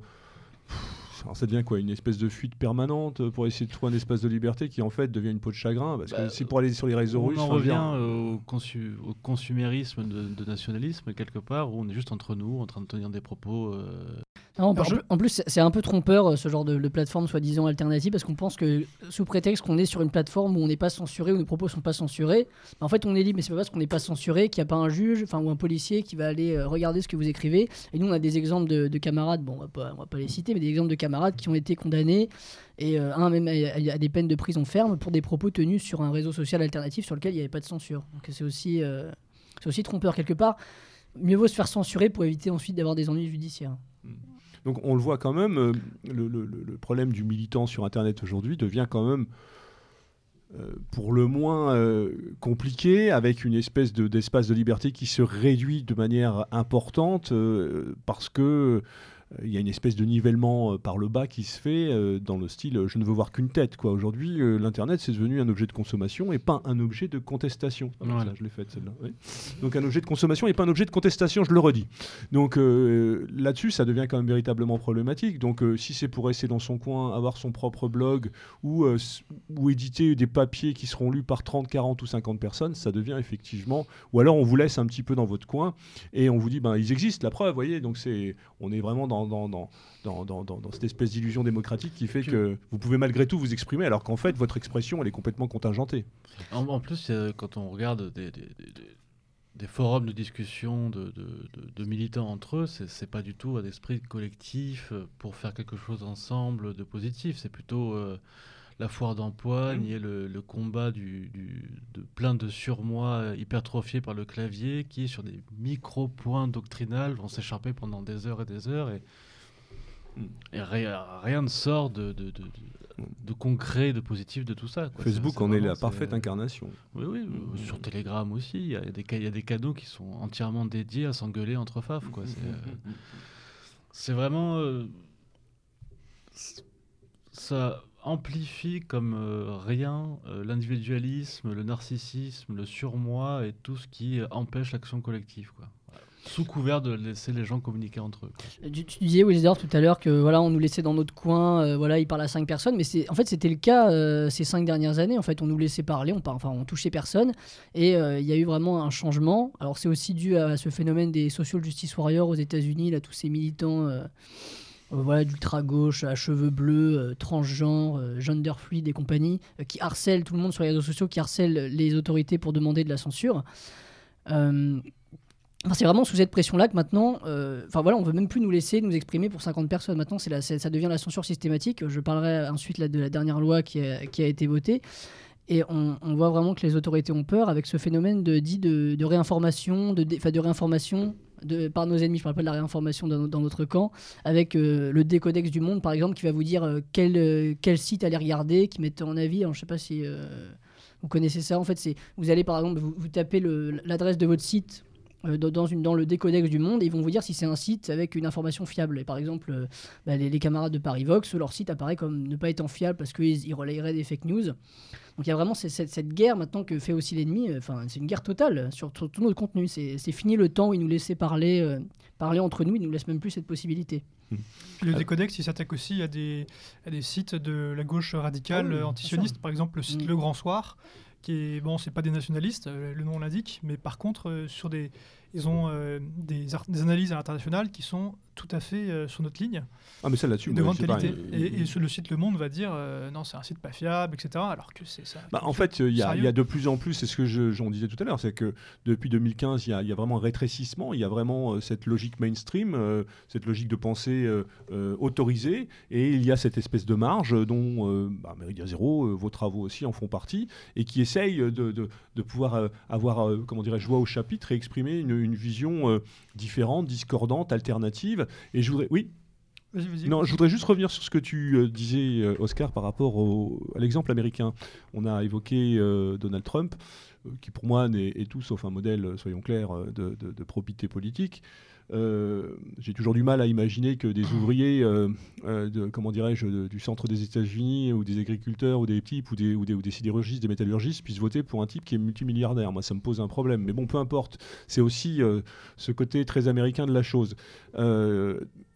L'Internet aux États-Unis, euh, qui est une création américaine, enfin au moins dans, la version de ce que l'on peut connaître aujourd'hui, les GAFA sont essentiellement des, euh, comment dirais-je, des, superstructures euh, américaines. On le voit,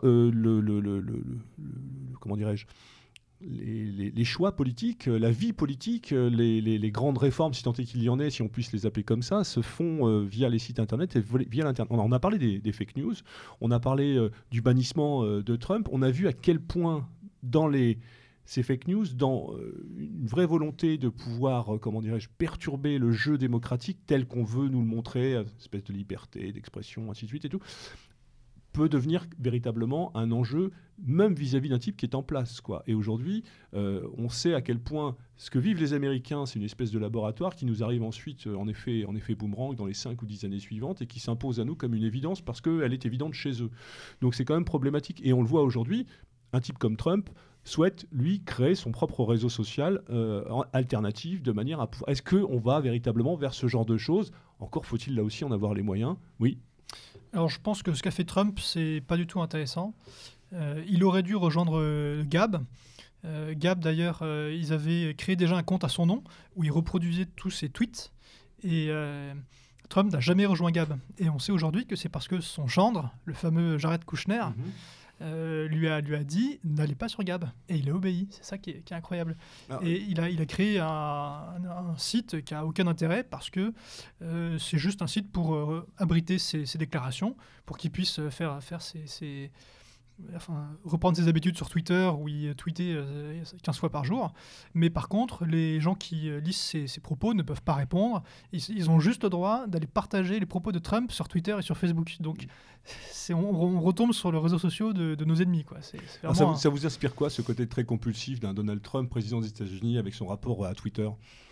C'est un archétype un peu de, du mode de fonctionnement euh, de notre époque, tout simplement. quoi. Mhm. C'est, euh, il incarne bien euh, l'homo postmodernus euh, américain et occidental, malheureusement, par, euh, par pas de conséquences. Quoi.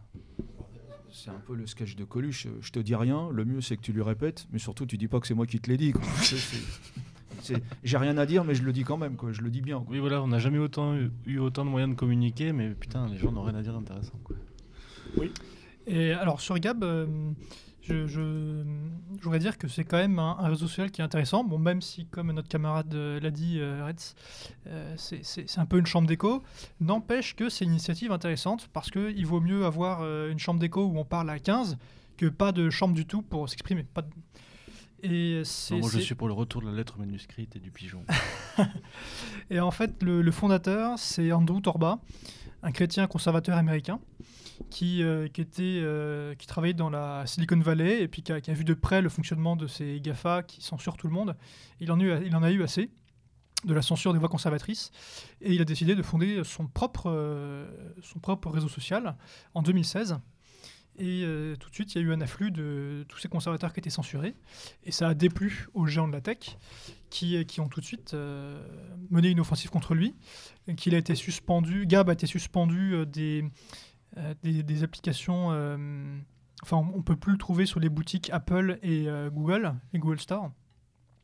Euh, le, le- serveur Amazon, euh, les, serveurs d'Amazon l'ont expulsé, euh, Twitter euh, l'a bloqué, euh, ils ont eu des attaques par nids de service en 2017, Euh, et puis en 2018, il y a eu euh, euh, un événement malheureux, euh, une fusillade à la synagogue de Pittsburgh aux États-Unis, il y a eu 11 morts, et l'auteur avait publié des messages an- euh, an- antisémites sur Gab. Alors là, ça a été euh, la tempête pour Gab.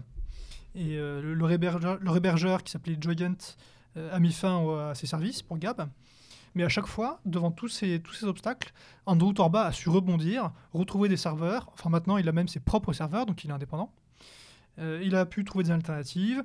Euh, le, système qui est, utilisé, le système d'exploitation de Gap, c'est euh, un système qui est open source, donc c'est libre, libre de droit, donc il dépend, il dépend de personne.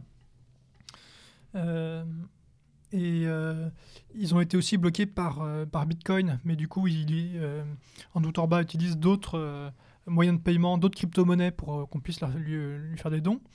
Euh, il a développé aussi euh, une TV en ligne associée à Gab pour pouvoir diffuser du contenu.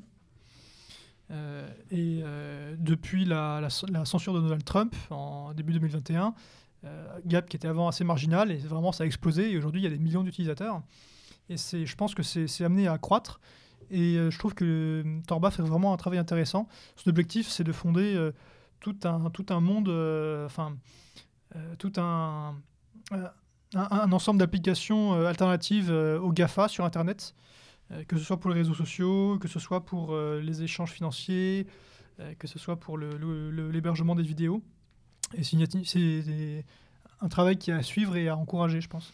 Alors quand on évoque ce genre de choses, moi je suis toujours un petit peu surpris parce que moi c'est la finalité de ce genre de choses moi, qui m'importe de savoir aujourd'hui, effectivement, bon, un type qui se veut une alternative à un système comme celui qu'on a décrit euh, dans cette première heure d'émission, c'est quand même un petit peu inquiétant de se dire que ce gars-là, bon, inquiétant, tant mieux pour lui, il est capable d'avoir ses propres serveurs, d'avoir son propre système. On est quand même dans une dimension euh, qui dépasse largement le simple, je dirais, euh, rapport à l'outil. Et euh, on a vu beaucoup de militants chez nous, voilà, suite à quelques dérapages euh, malheureux ou pas, peu importe, on s'en fout. On sait aujourd'hui ce qu'est la censure et, ce qu'est la, comment dirais-je, la liberté d'expression euh, sur ces réseaux sociaux, euh, migrent vers des réseaux comme VK. Je parlais de VK en russe. Enfin dire comme si ça avait un intérêt d'aller sur les réseaux sociaux russes, quoi, ou comme si on en avait véritablement besoin. Quel besoin j'ai d'aller m'exprimer sur les réseaux sociaux russes, qui d'ailleurs 90% est en cyrillique et en russe. Je vais aller mettre trois photos, quatre conneries, et je vais me retrouver avec un, comment dirais-je, avec une communauté francophone euh, où je vais trouver quoi 100 mecs, 200 mecs Enfin, je veux dire, ça, enfin, voilà, il faut relativiser tout ça. Moi je, moi, je pose la question, c'est que, bon, très bien, il y a des expériences à suivre, ainsi de suite. On avait, nous, déjà travaillé sur l'expérience des bitcoins, ces choses comme ça, mais la vraie finalité de tout ça, est-ce qu'aujourd'hui, on a besoin de ce genre de choses? Est-ce qu'on a besoin de se dire, puisqu'on veut pas de nous sur cette plateforme ou dans cet espace-là, est-ce qu'on a besoin d'aller chercher ailleurs?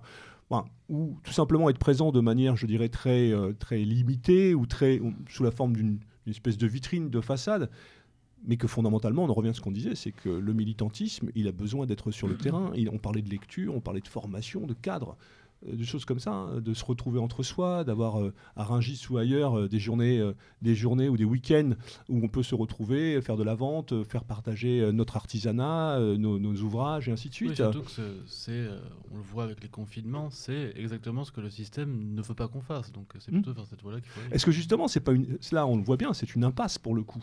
Mhm.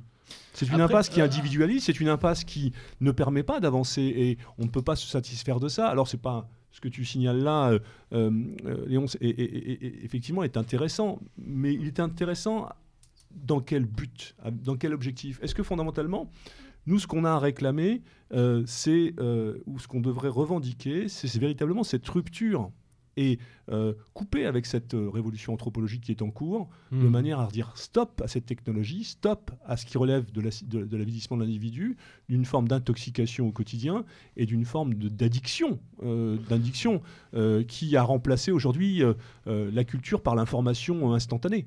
Après, il y a, d'autres moyens d'utiliser Internet à des fins intéressantes, moi je trouve, limite de, de- de pirater les réseaux qui servent à notre aliénation. Euh, je pense à une nouvelle mode maintenant euh, qui va faire rire mes camarades parce que j'ai- ils savent que j'aime beaucoup ça. C'est euh, des, des nationalistes euh, très radicaux souvent qui vont sur les sites dits de chat roulette. Je sais pas si vous voyez ce que c'est. Du tout. C'est en fait des, endroits où on va et on parle avec des, gens du monde entier. Là, c'est vraiment de la communication. C'est deux inconnus qui tombent de façon aléatoire l'un devant l'autre et qui ont une conversation. Et ben, beaucoup de militants, bon, il y a, il y a- à boire à manger. Il y en a qui vont vraiment juste pour troller et dire des choses absolument scandaleuses. Troller, Mais- troller, troller. Ah, ça veut dire, euh, en gros, euh, choquer, dire des choses. euh, Enfin, c'est mettre le merdier dans une conversation, quoi. Voilà, voilà. voilà, voilà. Enfin, ils vont tomber. C'est sur- pourrir le fond, quoi. Ils, ils- ils vont arriver, ils vont arriver sur une personne, on va, on Mhm. va dire, de- d'apparence africaine. Ils vont lui dire qu'elle est africaine d'une façon pas très polie, quoi. D'accord, ok. Il y a ça, mais il y a aussi des, des gens, je pense un Australien qui a de- comme pseudo Natsos, euh, qui va sur des euh, sur ces sites de rencontres aléatoires de personnes et qui va vraiment confronter sur les idées des militants euh, BLM par exemple, Black Lives Matter, ou qui va tomber sur des, des blancs un peu paumés qui sont là pour parler de jeux vidéo et il va leur dire de façon très posée, très calme, très constructrice, oui voilà, tu qu'il y a ces problèmes-là du monde auxquels tu n'es peut-être pas au courant? Enfin là, c'est, je trouve, une initiative qui sort un peu euh, du schéma traditionnel d'Internet, qui, euh, là pour le coup, c'est utiliser une plateforme qui n'est pas du tout faite pour la politique et quelque part de, la pirater, quoi. Et euh, qui est utilisée pour faire avancer nos idées de façon concrète, quoi, en touchant vraiment des... le badaud qui est là juste parce qu'il est bloqué. Enfin, je parle pas du nationaliste qui parle et qui, va essayer d'informer, mais justement, les gens qui sont là-dessus sont complètement piégés par l'internet. Si on va sur un site de chat de chat roulette euh, parce qu'on s'ennuie parler des inconnus, c'est vraiment qu'on est accro à internet, enfin selon moi quoi. Ça me semble une évidence, ouais. Et là, il va tomber sur un mec qui va lui dire euh, ouais, en fait, là, tu es en train de perdre ton temps sur ce site. euh, et tu sais qu'il y a ça qui se passe avec euh, une certaine communauté qui veut, veut génocider les blancs. Tu crois pas que tu aurais été intéressé, machin. Enfin, enfin, c'est un nouveau mode opérateur que je trouve intéressant pour euh, avoir une petite note positive sur Internet quand même. C'est quoi Donc on, on peut résumer ça comme un, un espace de débat? Hum, oui, oui, voilà, c'est ça. D'accord, ok. Mais il y a Alors, des- il y, a des gens qui y vont aussi pour parler. euh, salut, euh, t'aimes quoi comme musique? Hein, euh, D'accord, ok. mais Alors si c'est un espace de débat, qu'est-ce qu'il a de différent avec euh, Facebook, Tumblr ou autre? Bah là, c'est euh, par vidéo et euh, vraiment en direct euh, live. Quoi. Enfin, Ah euh, d'accord. C'est de l'instantané. On est devant sa, cam, sa webcam, on a une autre personne devant la webcam, on se voit et on discute réellement. Quoi. Très bien. D'accord. Non, mais c'est surtout que ce, sont des, des réseaux de divertissement et en fait c'est bien de les, euh, comme ils existent et que les gens sont dessus, bah, c'est bien d'aller les chercher là-dessus sur des, sur des thèmes politiques. Je prends l'exemple par exemple de TikTok, parce que si vous connaissez, on Mhm. partage des vidéos avec de la musique. Bah, y, il y a des groupes, ça a été pas forcément bien vu par tout le monde, mais des groupes qui se sont commencés à s'immiscer dedans. Mais quelque part, c'est pas une mauvaise chose parce qu'en fait, vous avez des gamins donc, de, de 12 ans, 13 ans qui sont là-dessus, qui voient des contenus débiles toute la journée, ils peuvent tomber par hasard sur quelque chose d'intéressant. Donc en fait, il faut occuper, euh, il faut occuper tout le terrain. Mais moi, j'aimerais rebondir sur ce que tu disais tout à l'heure, Wilsdorf, par rapport à.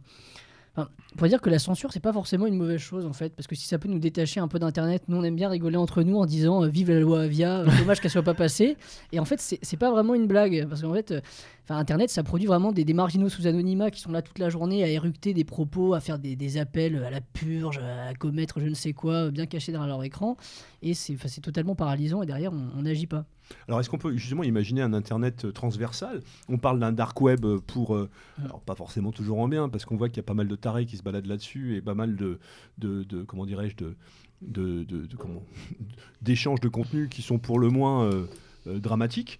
Mais euh, on pourrait tout à fait envisager aussi ce genre de dark web pour, euh, pour, pour, à partir du moment où cet espace de liberté est devenu un espace restrictif où nous n'y avons plus notre place ou nous pas suffisamment. Mais là aussi, je repose la question, ça serait aussi c'est c'est les Indiens de la réserve, quoi. C'est-à-dire, Mmh. euh, où on se trouve notre truc et c'est de l'entre-soi. Alors l'entre-soi n'est pas forcément mauvais en soi, mais c'est l'entre-soi, c'est aussi se couper de certaines réalités. En tout cas, c'est se couper du débat public et de- du rôle que peut avoir le militant au quotidien dans sa logique d'engagement politique, dans la logique de l'engagement politique. Mais je pense qu'il faut jouer sur les deux tableaux. En fait, il faut rester présent sur les réseaux. On peut rester présent. Enfin, je me répète. euh, pour, euh, pour toucher le public qui va pas venir dans les cercles un peu plus fermés, mais il faut avoir à côté nos cercles, de fermés pour, euh, nos cercles fermés pardon, pour communiquer entre nous de manière sécurisée. Et là, on le voit que pas une. euh, c'est pas du luxe, parce que alors, bah, je, re- je reviens sur la, loi Avia tout à l'heure. Alors en France, elle a été, elle a été strikée, mais elle est revenue euh, partiellement en tout cas. Striker. Strike. Bon, elle a été, euh, elle a été annulée, elle a été euh, comment dire censurée, censurée par Ok. le Conseil d'État. Pardon. Ouais, C'est parce que c'est un joueur de bowling c'est ça. Mais Wisdorf, c'est un boomer. C'est ça, moi je, suis, moi je suis un boomer. Je suis un On parle comme les jeunes. C'est Euh, ça. Ça se voit à mon manque de souplesse. Non, mais tu as raison de me reprendre là-dessus. Euh, oui, non, non, je dis- t'en prends pas du tout, c'est juste Ah, que d'accord. Voilà, euh, ma pratique de l'anglais n'est pas mauvaise, mais au-delà de ça, euh, c'est. Alors, j- on n'est pas sur Radio Coucou, hein, soyons clairs. hein. Tu mets pas 15 balles dans le bordel, quoi. Donc, euh, c'est pas parce que tu dérapes sur un truc, euh, tu vois, ou si tu dis un anglicisme. Non, non, il n'y a pas de souci là-dessus. C'est juste euh, en termes de fluidité. Et Ouais, de... mais c'est Ouais, des, des anglicismes qu'on a chopé aussi sur Internet. hein. Mais Ouais, complètement. non, mais c'est non, mais c'est pas forcément une bonne chose. Complètement. d'ailleurs. Bon. Alors, si, si on... ré- Oui, pardon. Je, je finis juste sur la, la- loi Avia qui est revenue par la voie européenne. Euh, D'ailleurs, avec des dispositions qui ont, été, qui, a été, qui ont été censurées par le Conseil constitutionnel chez nous. Et en fait, c'est le, le règlement dit antiterroriste, donc un règlement. dans le droit européen, il y a le règlement et la directive. Le règlement, il s'applique tel quel, euh, sans transposition dans le droit national. Après, il y a quelques précisions qui vont être apportées, mais donc il s'applique tel quel. Il a été voté il y a quelques. Le, voilà, enfin, début mai, là. Et en fait, euh, n'importe quel État de l'Union européenne peut demander à un fournisseur d'accès en ligne de censurer tout propos qu'il considère comme terroriste sous une heure. Dans un délai d'une heure, sous peine d'amende. Et les amendes, ça peut vraiment aller très loin. Après, euh, bon, c'est toujours que le, le maximum n'est jamais, n'est jamais appliqué, mais ça va jusqu'à 4% du chiffre d'affaires de le- du fournisseur d'accès Internet. Donc autant dire que ça, va ça être la, ça va être la censure préventive euh, en Ça permanence. Et via notamment des systèmes d'IA, enfin une certaine automatisation de la censure avec des propos qui vont être, euh, qui vont être supprimés dès qu'ils sont publiés, alors même si derrière il y a des, des problèmes de recours. Mais là, on, on va vraiment de- vers l'ère de la censure massive et du coup, c'est plus à la à l'appréciation d'un juge. C'est directement en fait les, les réseaux qui vont censurer d'eux-mêmes. En fait, Bah, c'est un peu le problème, la problématique qu'il y avait avec la loi Avia, c'est euh, le pouvoir donné aux Gafa de, de dire de de- d'autoriser ou de ne pas autoriser tel ou tel discours.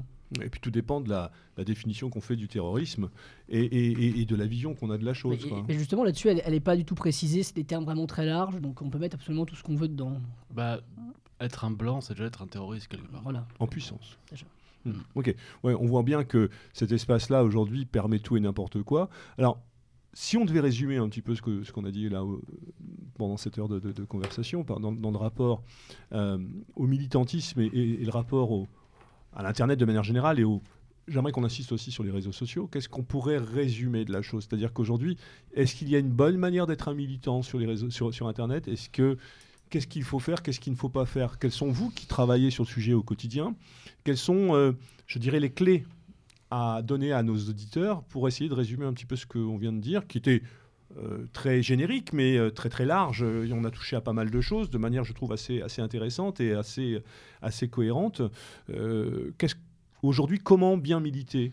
Bah, je, vais remarteler ce que, ce que j'ai dit au cours de l'émission, c'est de jamais oublier qu'Internet est un moyen et pas une fin. C'est un outil, un outil qui peut être très pervers et dont il faut avoir une certaine méfiance. Ne pas devenir un consommateur de radicalité. Et euh, surtout, euh, vous n'êtes pas votre photo de profil, vous n'êtes pas votre pseudo avec des runes dessus. euh, vous devez être dans le réel ce que vous professez. Ne pas quoi. tomber dans la mythomanie chronique. Voilà, de, Mhm. de- l'être et pas le paraître. Quoi. Des actes, pas des paroles aussi. Et puis il faut euh, faire très attention à la façon dont on s'exprime. On peut exprimer beaucoup de choses, même sur Facebook ou Twitter, euh, à condition de ne pas employer certains mots, de ne pas être trop direct, mais on peut exprimer beaucoup de choses. euh, je vais prendre l'exemple d'un compte Twitter qui s'appelait Michel Ney, alias Sédounours, et qui avait fini par avoir 30 000, 30 000 abonnés, ce qui est pas mal pour un, un compte euh, de- d'une personnalité qui est plutôt d'extrême droite. Mais euh, lui, il réussissait à, à faire passer beaucoup de choses par l'humour, euh, avec des rébus, des blagues. euh, euh, Oui, Internet a créé des nouveaux codes assez marrants pour notre mouvance. ouais, c'est l'utilisation des mèmes aussi. Qui, euh, les mèmes, c'est-à-dire, c'est des, images répétées, euh, humoristiques. Mais, mais- mais là, là aussi, euh, excuse-moi, je te coupe, c'est que ça demande quand même une certaine euh, euh, formation, un, un certain, une certaine appréciation des choses, une certaine. Un recul, je dirais. Il faut un certain recul parce que c'est pas le premier bonnet ou, euh, ou bas du front euh, qui se lance dans le truc et qui va avoir cette, euh, cette logique-là. Donc, est-ce que l'internet, justement, on parlait, on n'a pas évoqué un petit peu ce, ce- est-ce qu'il y a le côté fracture sociale? Là, c'est partout, dans une logique très hiérarchisée, dans le militantisme comme ailleurs. Il y a des gens qui sont en capacité de gérer ça et d'autres qui le sont nettement moins. Hein, c'est toujours pareil. C'est un des problèmes aussi d'Internet, c'est que c'est euh, un grand lubrificateur de démocratie, c'est que tout le monde se croit, euh, comment dire, tout le monde se prend pour Hitler dans, Mhm. sur Internet. Quoi. Je- tout le monde pr- pense qu'il est le meilleur stratège, qu'il a les meilleures idées, qu'il a la meilleure ligne, qu'il sait comment les choses devraient se faire. Et euh, grâce au pouvoir du clavier qui le fait sentir tout puissant, euh, il y a qu'un moyen de lui faire comprendre que.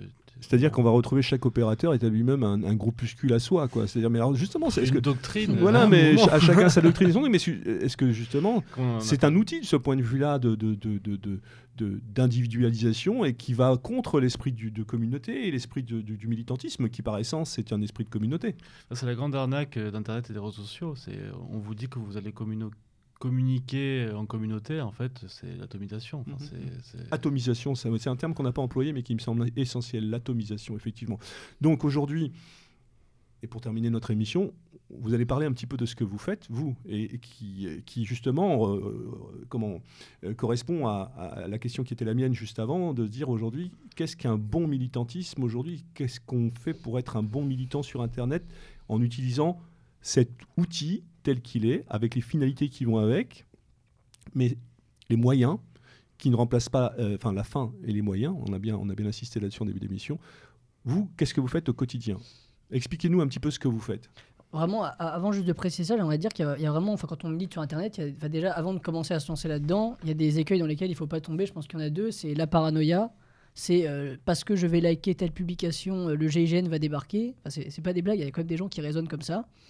Et euh, de, de, se croire tout puissant. C'est Internet, je suis derrière mon clavier, je peux dire absolument ce que je veux et il n'y aura pas de problème. Et voilà, on, a, on, connaît des, exemples de, camarades qui ont, qui ont eu des. les deux extrêmes. Voilà, ça, il y a ces deux extrêmes de ne pas être paranoïaque et de ne pas se sentir tout puissant.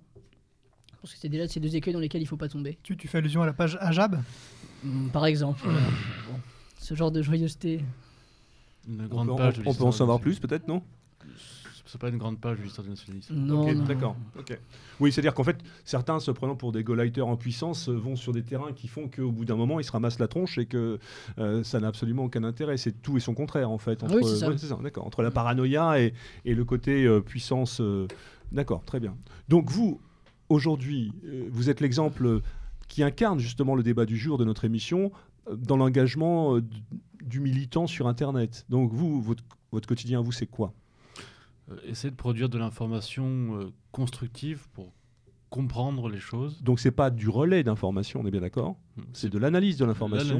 On essaye du moins, on relaie aussi, quand on trouve quelque chose qui est très bien fait tel quel, on va pas... Sur des sites amis par exemple ou autres Des sites amis ou même mhm. ailleurs, des, médias de gauche, des médias étrangers, on, faire de la traduction aussi, enfin... Essayer de relier des choses constructives et positives, pas uniquement du contenu pour faire du contenu. Euh, aussi donner l'envie de la lecture par, euh, par le partage de citations. Enfin, moi, je, je parle de ce que je fais moi personnellement. Mhm. Hein. Et après aussi, ça sert aussi à maintenir le lien avec des, des, camarades qui sont soit à l'étranger avec des mouvements amis par exemple, ou alors avec des camarades qui sont disséminés sur la France, surtout maintenant qu'on est... Ça reste aussi un moyen pour communiquer. Il ne faut pas non plus euh, trop noircir le tableau. Quoi. Mais euh, voilà, juste la seule chose que je regrette, c'est que ça a tendance à être, euh, je répète encore une fois, l'oméga de tout, quoi, à la fin. Mhm. Et puis c'est important aussi d'apporter la contradiction euh, à nos adversaires. Et sur Twitter, par exemple, c'est très intéressant parce qu'on peut rebondir sur les, sur les propos de nos adversaires, les critiquer, euh, et puis donner un commentaire d'actualité qui est indispensable. Euh, par exemple, je pense à, à l'affaire des Ouïghours, qui est en fait une manipulation des, des, adversaires de la Chine, des adversaires de l'émergence de la Chine, pour l'affaiblir. Et c'est important de, de, comprendre ça, et donc c'est important que les nationalistes aient leur voix à donner sur ce sujet. Et c'est pour à ça que Gap peut servir. Tu vois ok. Euh, Donc, oui. Et, du coup, au-delà du, du, du, contenu qu'on peut produire ou l'utilisation qu'on peut en faire euh, au quotidien, que ce soit pour communiquer entre nous, pour communiquer vers l'extérieur, nous aussi, on, on, assiste beaucoup, en tout cas à Paris, sur le côté vraiment formation et prévention à tous les comportements euh, à ne pas avoir sur Internet, notamment à ne pas parler à des gens qu'on ne connaît pas, ne pas se euh, ne, pas aller euh, s'incruster dans des, dans des groupes, euh, dans tel groupe sur telle messagerie sécurisée où il y a des. je sais pas, on, voilà, on parle avec des gens, commence à donner des informations, on ne sait pas qui ils sont. on a vu des exemples récents, on va pouvoir parler des barjols par exemple, ou de groupuscules qui prétendaient faire des, commettre des actions sur Internet. Voilà, il suffit que des gens soient présents sur un groupe, il y a un flic qui est là, infiltré dedans. Et euh, tout le monde tourne et tout le monde se retrouve en garde à vue pour euh, euh, projet d'attentat terroriste. Donc là-dessus aussi, on fait un gros travail de prévention, en tout cas auprès de nos militants, sur, sur la bonne utilisation de, ces réseaux, fustiles sécurisés. Oui, on, le voit aussi, c'est que c'est devenu presque une nécessité aujourd'hui dans le militantisme moderne chose qui était impensable il y a encore 30 ans, c'est de se dire de faire de la formation sur les réseaux sociaux et sur l'Internet de manière générale pour euh, savoir ce qu'on peut y dire ou pas et, mettre en garde aujourd'hui. Donc c'est devenu là pour le coup un véritable danger.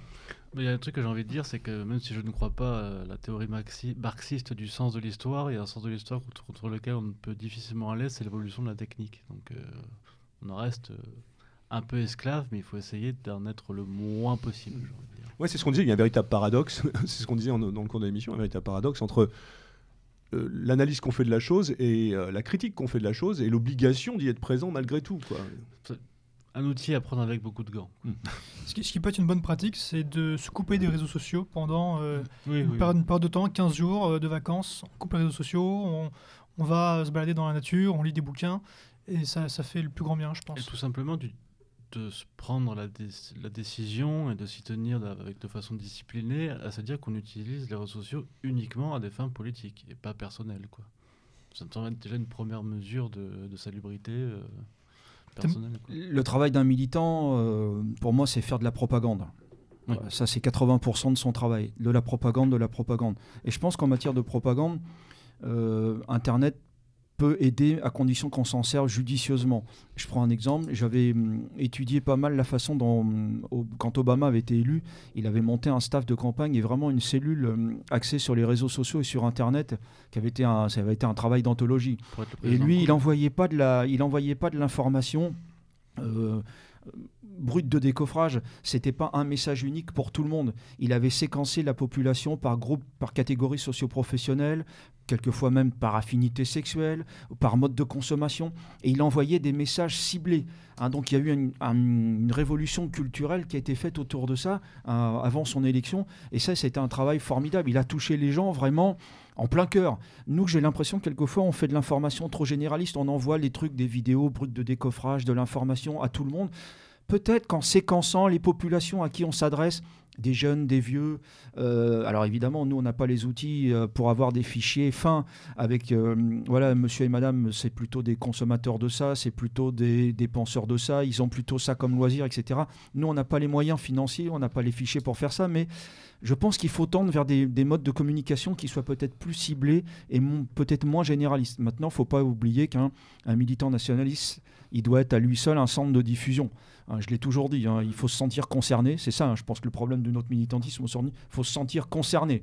Voilà. Et chacun d'entre nous une responsabilité. Il faut être un centre de diffusion. Il faut aller sur les sites. Quand il y a une bonne vidéo, quand il y a une bonne information, il faut la relayer à tous nos réseaux. Voilà, il faut faire de la propagande, de la, promotion de tel, de, tel, euh, de tel site, de tel journal, etc. Donc il faut se sentir concerné. C'est ça le BABA, à mon avis, qu'il faut retenir. Après, pour rebondir sur ce que dit euh, l'ami Crampon, euh, quelque part, c'est déjà un peu le cas. Parce qu'il y a quand même des, sites avec des, styles très différents. Je vais parler d'un site sur lequel je vais de temps en temps, qui s'appelle Démocratie participative. C'est pas le même ton que Méridien Zéro. Quoi.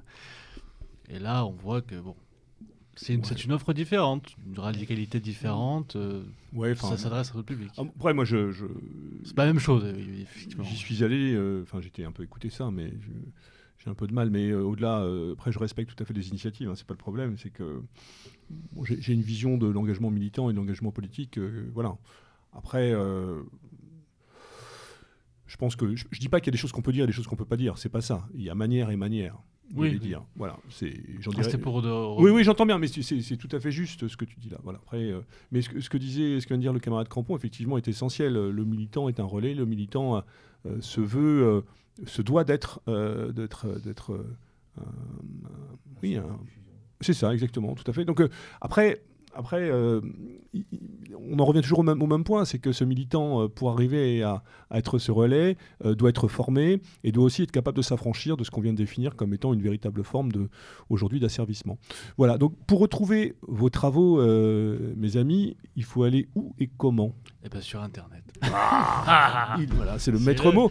Donc l'adresse, l'adresse? Jeunenation.com. D'accord. tu pourrais parler du clan peut-être, Oscar aussi? Oui, je peux en parler. Euh, Allons-y. Alors, le clan, c'est le comité de liaison et d'aide aux nationalistes, dont, je, m'occupe avec d'autres camarades. Euh, donc, ça a été fondé en 2012 à la suite des, manifs pour tous. Et en fait, on vient en aide aux militants qui on va faire avec la justice pour, en raison de leur engagement politique, hein, pas parce qu'ils ont volé le- la voiture de leurs voisins. Donc on a, bon, en ce moment, on n'est plus, on n'a plus notre, notre site internet, il va bientôt revenir, mais vous pouvez nous retrouver euh, sur Telegram ou sur Twitter. Donc vous mettez euh, euh, Asso Clan, Asso Clan sur Telegram et vous allez trouver ou Clan sur Twitter. Ça, C'est Très bien. facile à trouver. Donc au niveau de la, de la périodicité de vos travaux, donc sur le site euh, Oh, tous les Jeune jours. Nation, on- tous les jours. D'accord. Donc euh, ça veut dire quoi Euh, On est, c'est euh, le, je me lève à 3h du matin, euh, j'analyse le truc, euh, je publie à 6. euh, Je me lève à 6 heures, je fais euh, 100 pompes. Euh, euh, non, je plaisante. Non mais c'est important de le dire parce que ça peut Euh. faire rêver l'auditrice ça par contre. non non mais attends, on n'est pas que des vieux croulants comme nous, on a trois jeunes hein, Crampon en face de nous. Donc euh, Ouais. s'il fait 100 pompes tous les matins, moi si j'en fais 5 déjà, je suis mort. Donc euh, voilà. J'en fais pas 100 du tout. Bon d'accord. Euh, Mytho va. Je rassure tout le monde. Ok. Mais euh, non, c'est au fur et à mesure de ce qui est intéressant, de ce qui est pertinent à, relayer, tout ça. C'est. euh, J'ai Non, pas, mais un nombre d'articles par jour. C'est un travail de bénédictin ça, c'est un travail de moine. Oui, aussi, mais bon, euh, je suis pas le seul à le faire. euh. On a, on a toute une série de contributeurs. C'est un vrai collectif, euh, le site Jeune Nation, avec euh, plusieurs profils différents. euh, et donc, il y a régulièrement de- des publications ouais, sur tous les sujets. Et en particulier, euh, euh, on, on est pas mal axé sur l'international. Euh, on a euh, notre avocat, Pierre-Marie Bonneau, qui, euh, qui parle euh, une dizaine de langues, je pense. Et, donc, euh, il, maintient le contact avec nos camarades suédois, bulgares, roumains, allemands, euh, anglais, etc. Et même, euh, on diffuse du contenu, des articles dans ces langues-là. Donc, que ce soit sur Jeune Nation ou que ce soit sur, sur Telegram, vous pouvez suivre la chaîne Forteresse Europe, où vous avez de l'actualité nationaliste sur, de tous les pays européens. Et puis des, des, articles sur les, les grands événements du passé pour, pour ces différents pays. Oui, on est, on est amis avec le Nordfront. Enfin, ils ont changé de nom maintenant, il me semble. C'est le Nordic Mouvement de Résistance. Euh, les Jungari, euh, la Phalange espagnole, les Bulgares. Direcht en Allemagne. Que des gens bien sympathiques. Donc euh, voilà. En tout cas, i- oui? Oui, alors, je- moi je voulais juste rebondir un peu en arrière sur ce que disait euh, Crampon au niveau de la propagande. Alors, je sais pas si je peux faire un Mhm. petit. Voilà, en fait, il y a un écueil dans lequel il faut pas tomber aussi, c'est faire de la de la com pour faire de la com en fait. Et ça, c'est un truc qu'on on a déjà fait. euh, Je sais, ça fait quand même quelques années qu'on milite. C'est euh, on se dit on va faire une action. En fait, l'action au final, elle dure trois minutes. Et l'important, en fait, c'est la photo qu'on va publier sur les réseaux sociaux. Et c'est plus euh, l'action en elle-même, ensuite le temps d'échange qu'on a avec les gars, le lien qu'on va créer. Voilà, si on fait une action pour faire de la com derrière. Et ça aussi, c'est un écueil dans lequel il faut pas tomber. Alors moi, je, je m'inscrirais peut-être un peu en faux quand même, parce que ce qu'on Oui. appelle aujourd'hui l'agite propre, euh, c'est véritablement aussi un nouveau moyen de communication. C'est-à-dire que tu peux très bien faire une action euh, qui soit très circonstanciée. Euh, c'est-à-dire, je sais pas moi, euh, euh, Ski avait fait ça, enfin le MAS avait fait ça aussi. D'ailleurs, je crois que les, les îles avaient un peu piqué le truc au moment de la guerre du Golfe, ou je sais plus, ils avaient mis dans des fontaines des colorants rouges pour symboliser le sang des gars et tout ça. Et le but, effectivement, enfin là, c'est c'est circonscrit à un endroit, mais le but, c'est aussi de relayer ce truc-là. Oui, non, bien Et, sûr. et cet esprit de com, il est essentiel. Et là aussi, on en revient à ce que l'Internet est pour nous, c'est-à-dire un outil. Là, Hmm. Ah, mais je, par- je parle vraiment de ce qui entoure l'action. C'est En fait, voilà, on se- on se ré- quand on se réunit pour une action, on vient pas uniquement pour faire l'action. On vient aussi après pour, on peut se voir les gars, se boire un verre, Mhm. créer du lien derrière. C'est vraiment, on vient pas juste pour faire l'action, pour faire l'action. on est d'accord. Derrière, il faut construire. C'est juste là-dessus que je disais, on ne va pas faire juste de la com pour de la com. Très bien. Évidemment, c'est On fait voilà, l'action. si on est d'accord. oui. Je comprends. On fait l'action, on fait de la propagande avec l'action via les photos. euh, et après, on, on fait aussi du, co- du communautarisme, même si j'aime pas trop ce mot-là. Et, euh, mais on fait pas juste euh, une photo avec une banderole comme une euh, pouffe sur Instagram pour une photo avec un cul de poule, quoi, je veux dire, avec sa bouche. Une pouffe avec un cul de poule. Ouais, c'est c'est pas très classe, je sais. je- Non, non, mais j'essaie d'imaginer, là, je ferme les yeux, là, mais euh, bon, ok. Euh, eh, hein moi, moi, je trouve que les jeunes, ils savent, tu vois, ils savent renouveler un peu le truc, quoi. Il faut un- toi, toi, toi, toi, toi, toi, toi, avec ton numéro 69, tu vois, t'es. euh, voilà, quoi. Hein Ah. C'est ça, c'est ça. Bon, en tout cas, il me reste à vous remercier euh, tous les trois, enfin tous les quatre, euh, d'avoir accepté euh, notre invitation pour évoquer un sujet, un sujet, je dirais très générique, très généraliste, qui est celui d'Internet, mais celui bien plus précis du militantisme dans son travers. Alors, on aura abordé beaucoup de choses, effectivement, mais je pense qu'on a été assez, assez synthétique. dans, dans l'approche de la chose, en tout cas je l'espère pour vous tous. Il me reste donc à remercier Oscar, Retz et Léon. Vous êtes les bienvenus, vous le savez. Des idées d'émission, euh, vous n'en manquez pas. On est là pour converser et discuter avec vous, euh, de manière à faire partager à nos auditeurs vos réflexions, vos travaux, bref, votre engagement au quotidien de ce qui reste et il en reste, euh, Dieu merci, des militants purs et durs, des gens qui sont sur le terrain et qui ne passent pas leur temps à liker et à avoir une espèce de- d'hypertrophie au bout de leurs doigts euh, numérique et autres. Donc euh, c'est important, c'est vivifiant, surtout que chez nous, euh, dans nos milieux, on est quand même, attaché à ce rapport à la nature, ce rapport à une, réalité pratique qui est celle du, détachement de cette modernité. Et l'important de cette émission, c'était de prouver qu'il y a un bon militantisme, un mauvais militantisme, il y a des limites à franchir, et, enfin à ne pas franchir, et d'autres qui sont utiles à, analyser. Voilà, il me reste à vous remercier chacun. Voilà, merci euh, mon ami Eugène, à très bientôt. Voilà, pour euh, de nouvelles aventures euh, sur Méridien Zéro et notamment au travers de Réfléchir et Agir. Voilà, le numéro 69 est toujours disponible en kiosque avant, avant le prochain numéro et avant peut-être un hors-série dont on vous reparlera quand il sera sorti, présent et qui permettra effectivement d'évoquer la revue à nouveau. Bref, comme il est coutume de dire, à l'abordage. Il y avait Et pas de quartier. Allez hop, salut à tous, merci.